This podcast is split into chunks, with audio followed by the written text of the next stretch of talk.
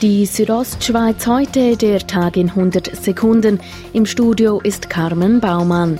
Zwei Untersuchungsberichte zeigen, die Bündner Behörden, besonders die Kantonspolizei, haben im Fall Adam Quadroni in großen Teilen unverhältnismäßig und mangelhaft gearbeitet.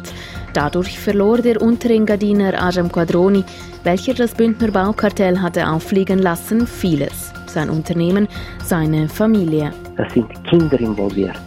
Wenn es nur gegen meine Person gegangen wäre, dann wäre das nur eines. Ich kann mich wehren. Kind könnte sich nicht wehren. Das haben sie mit staatlicher Hilfe zerstört.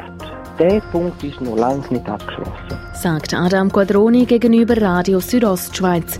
Am 15. Dezember kommt es auf den Bündner Schienen und im Busverkehr zu einem Fahrplanwechsel. Erich Büsser, Vorsteher des Amts für Energie und Verkehr, erklärt. Hauptsächlich kann man sagen, Langfahrt Davos wird man ausbauen oder als Buschlav wird besser abbauen. Das hat also auf allen Ebenen, in allen Regionen gibt es kleine Verbesserungen. Mit den zusätzlichen Verbindungen sollen Taktlücken geschlossen sowie Randstundenangebote ausgebaut werden, so Erich Büsser. Die Stiftung Sportgymnasium Davos hat vom Kanton Graubünden finanzielle Unterstützung von eineinhalb Millionen Franken für den Umbau und die Erweiterung der Ferbi Sporthalle zugesprochen bekommen.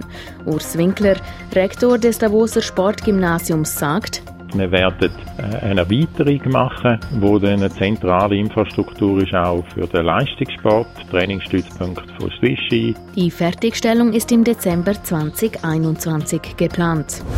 Das bekannteste Hotel in Davos, das Goldene Ei, ist verkauft.